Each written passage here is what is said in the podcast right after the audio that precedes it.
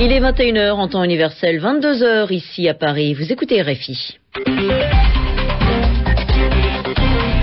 Lucie Monnier-Reyes. Bonsoir à tous, très heureuse de vous retrouver pour ce journal en français facile en votre compagnie, Mehdi Medeb. Bonsoir. Bonsoir Lucie, bonsoir à tous. À la une de ce lundi 2 mars, la crise en Guinée-Bissau. Situation difficile et encore floue après la mort du président Vieira, abattu ce matin. Qui était cet homme? C'est ce que nous verrons dans ce journal.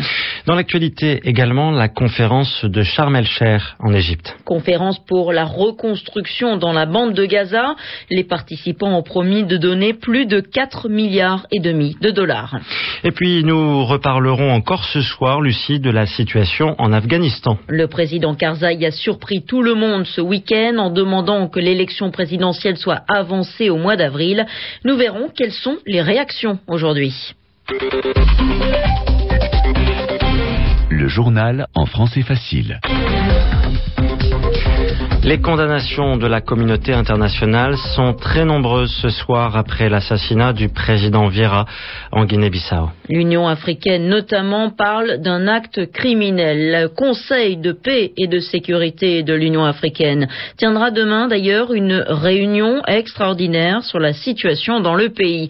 Quant aux circonstances de l'assassinat du président Nino Vieira, elles sont encore très floues. L'armée affirme ne pas ne pas savoir qui a tué le chef de l'État bissau-guinéen. Le porte-parole de l'armée n'est même pas sûr que ce soit des militaires et il ne s'agit pas pour lui d'une réponse à l'assassinat hier soir du chef d'état-major, le général Tagme Nawai. Mais d'après des informations recueillies par RFI, le président, euh, président guinéen-bisséen a bien été abattu par des militaires. Nino Vieira est un ancien putschiste. Il est revenu au pouvoir par les urnes. Son portrait est signé Olivier Roger.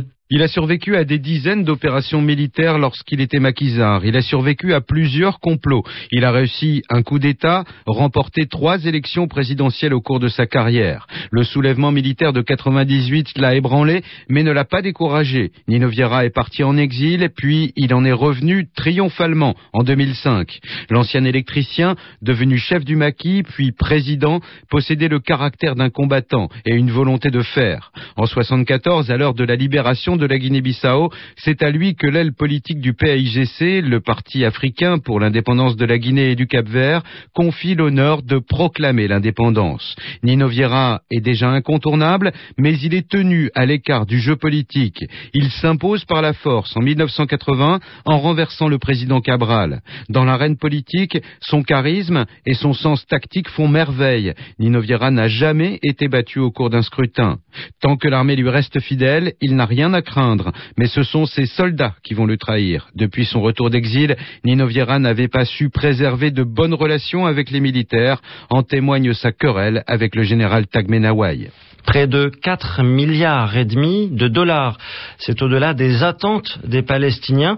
À Sharm el-Sheikh, les donateurs réunis à la conférence pour euh, la reconstruction euh, dans la bande de Gaza ont été généreux. Beaucoup d'argent pour reconstruire les écoles, les habitations, les infrastructures, bref, tout ce qui a été détruit lors de l'offensive israélienne dans le territoire palestinien. De l'argent, mais aussi des appels des participants à une solution politique au conflit du Proche-Orient.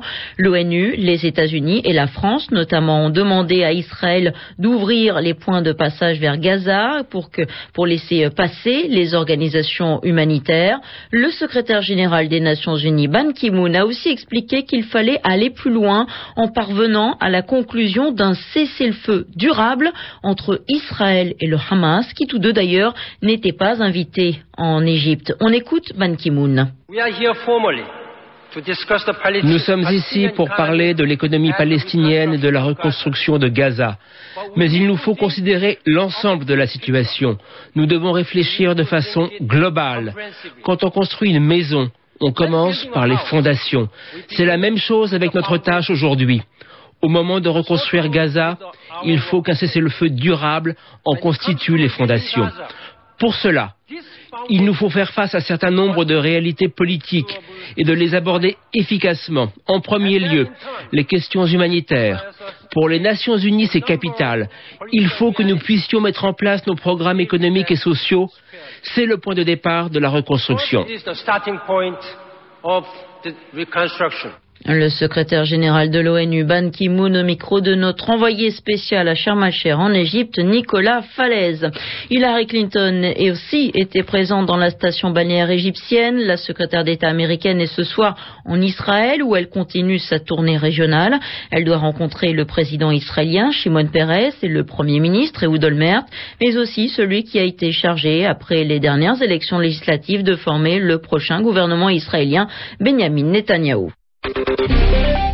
En Afghanistan, la polémique sur l'organisation de la prochaine élection présidentielle continue.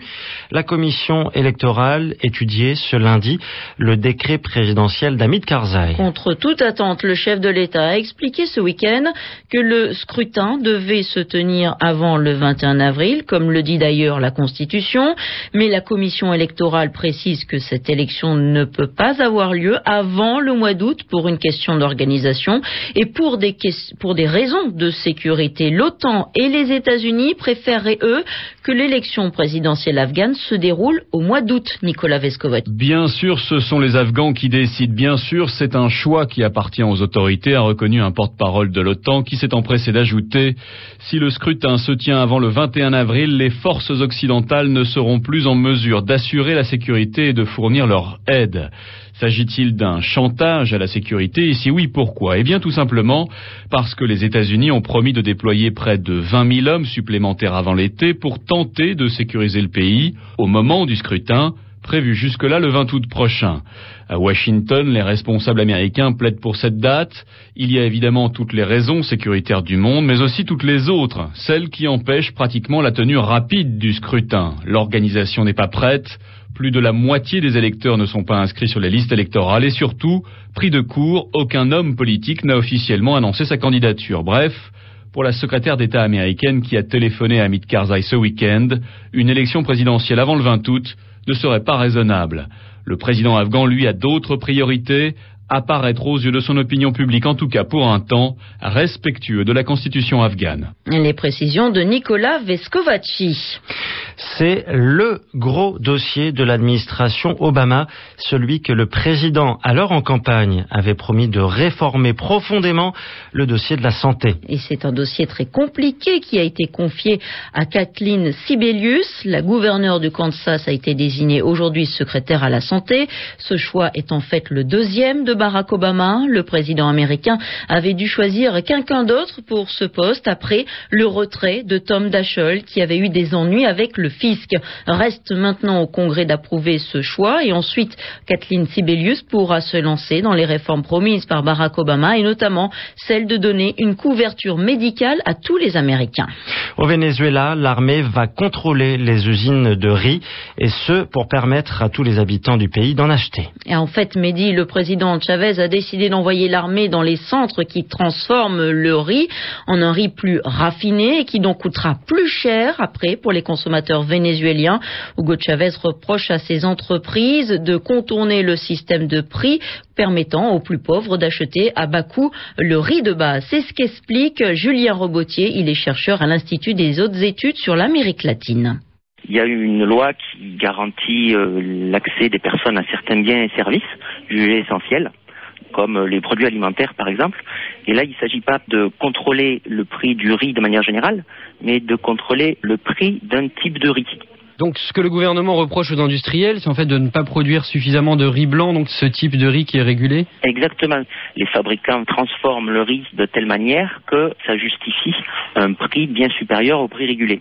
Et ça pose problème parce qu'il n'y a plus assez de riz blanc basique au prix régulé. Et jusqu'où peut aller l'armée dans cette intervention? Légalement, il y a une occupation de 90 jours et en association avec euh, certains employés, des représentants syndicaux, mais aussi des membres de la direction, on va avoir une replanification de la production qui satisfasse les exigences légales.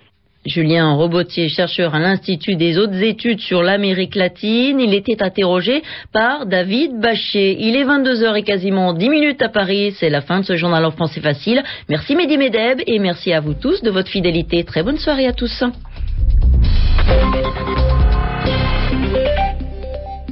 El país